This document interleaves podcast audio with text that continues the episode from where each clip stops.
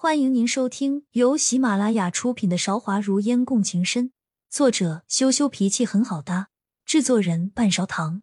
欢迎订阅。第六十一章，别耍花样上。偌大的妙音阁只摆了一个桌子，上面的菜全是梦烟爱吃的。秋娘从里面的屏风中走出来，说：“小姐，恭喜你，就要成为皇后了。”梦烟现在还没有完全消化这件事情，公诸于众，就有这么多人提醒自己，这种只会出现在梦境中的事情，有些不好意思说。好了，我们吃饭吧。这些都是我们的皇上想了很久才选定的菜式呢，只有未来的皇后才有资格享受这些。学武跟着坐了下来，毫不客气打趣赵韶义。没等赵韶义说话，自顾自接着说了下去：“三哥，你别说话，我知道你又要说。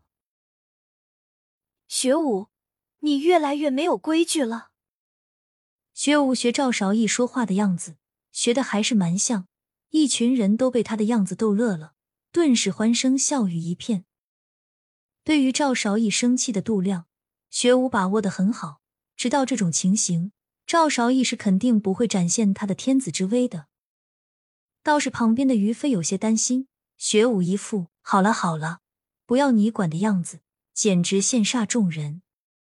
孟烟以为赵韶义坐在他的旁边，今天又是自己的生日，为了体现他的贴心，是会温情脉脉为他添水加菜的。结果赵韶义什么都没有做，这种事情。其实梦烟自己也是可以做的。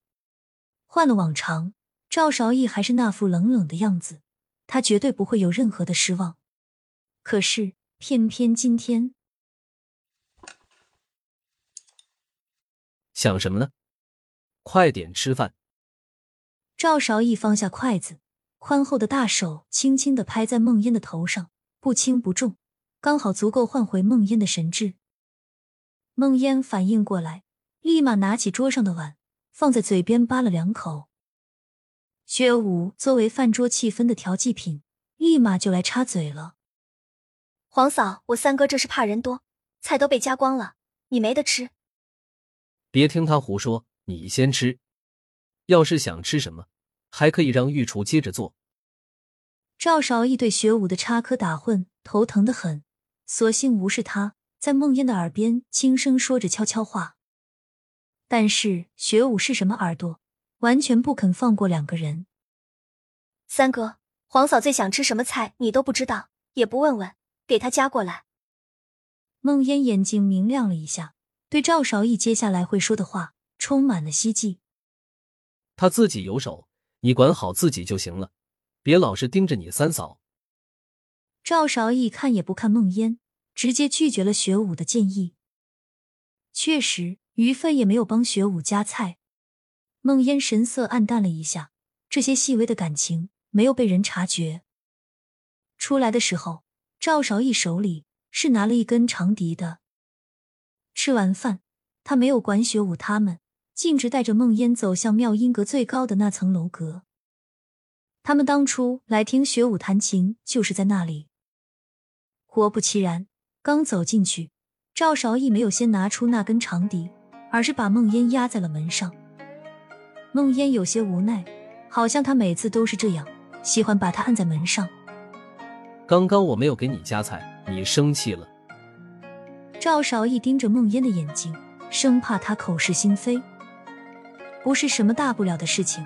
梦烟不想承认自己的小气，装作惊讶的样子。怎么会？我自己可以做的事情，不喜欢假手于人。没有就好。赵少义放开梦烟，出乎意料没有吻梦烟，转过身去，看不到表情。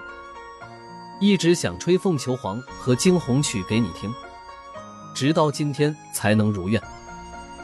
我从来不知道三哥你会吹长笛。梦烟知道赵少义似乎已经察觉到自己是在说谎了，不知道说什么，只能胡乱搭话。赵少义拿起长笛试了几下音色，说：“你不知道的事情还多了去了。”吹曲子的时候，梦烟不想打扰赵韶义，没有再接话，坐在凳子上静静的看着他。最后，赵韶义还是没有吹，走到梦烟面前，拉她起来说：“阿烟，我现在不想吹了。”梦烟接过他的手，还以为怎么了，疑惑道：“为什么？”一个不注意，赵韶义搂住梦烟，在梦烟的耳边轻吹着气。有你在，我不想吹曲子。终于知道他是什么意思了。梦烟出于本能的抗拒，想要推开赵韶义。女子的力气怎么能跟男子抗衡？梦烟动来动去，赵韶义更加忍不住了，说：“别动。”有些严厉，梦烟只能乖乖站着，一动也不动。眼看着赵少义的唇就要吻上来，门却被一把推开了。先进来的是学武，后面还跟着一大帮人。我就说三哥和黄嫂哪里去了呢？找了整个妙音阁，才发现原来在这里啊！尴尬的事情就这么被打扰。梦烟被赵少义护在身后，颇有些不悦。你们进来干什么？雪舞撇了撇嘴巴。无辜又调皮，三哥，我这可不是故意的。宫里来人到处找你呢，也不知道有什么急事。听到是宫里来人了，赵少义的神色缓和了一些。后面出来一名内侍，皇上，磕头就免了，有什么事情，快说。赵少义见吵吵嚷嚷的，完全不想再多出这些虚礼了，很不耐烦。内侍走到赵少义旁边。轻声在他耳边说了几句话，听完赵韶义的脸色都变了，转身看着梦烟：“朕有些急事要先走了，你好好照顾自己，我会让侍卫送你回去。”亲爱的听众朋友，本集已播讲完毕，欢迎您点赞、评论、订阅专辑，下集更精彩。